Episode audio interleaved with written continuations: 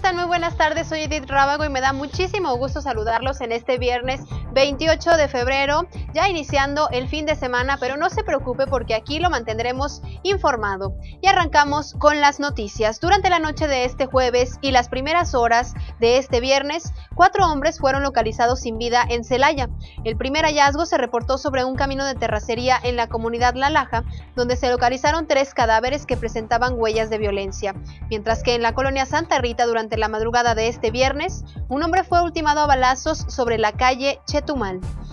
En la capital, por órdenes del secretario del ayuntamiento Héctor Corona León, esta mañana fueron desalojados los comerciantes que atendieron la sesión de ayuntamiento. Los inconformes fueron retirados tras los reclamos emitidos al alcalde Alejandro Navarro respecto a las tarifas de derecho de piso. Nosotros no somos de Morena, no somos del Verde, no somos rojos, no somos del PRI, no somos de ningún partido. Espero medios que esto lo saquen. Espero que esto lo saquen. El pueblo unido jamás será vencido. Y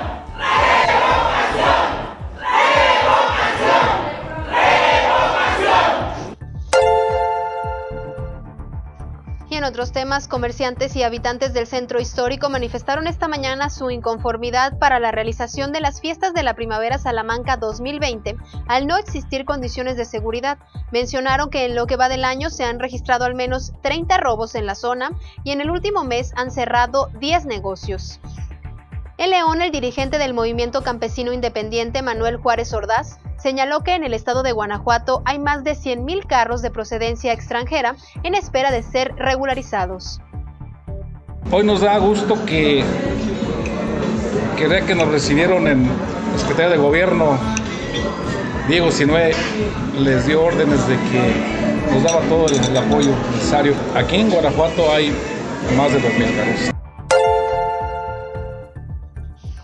De México confirmó a través de un comunicado la repatriación de tres conacionales desde Wuhan, China, con motivo del brote del coronavirus. Las autoridades han asegurado que los mexicanos no han presentado síntomas de enfermedad desde el inicio de la actual contingencia sanitaria y han cumplido con los protocolos sanitarios de China, incluyendo las medidas de distanciamiento social durante más de un mes.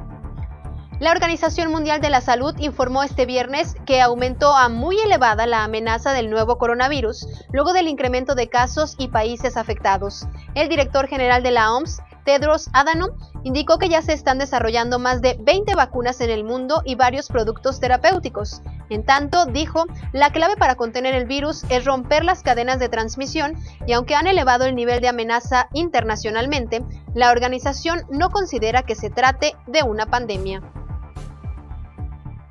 Gracias a los que nos escriben a través de redes sociales. Quédese conectado con nosotros. En Facebook, Twitter e Instagram nos encuentra como Periódico Correo. También lo invito a que revise el contenido de nuestra página web, periódicocorreo.com.mx. Más tarde, ya lo sabe, aquí estará mi compañero Roberto Itzamá para compartirle las noticias.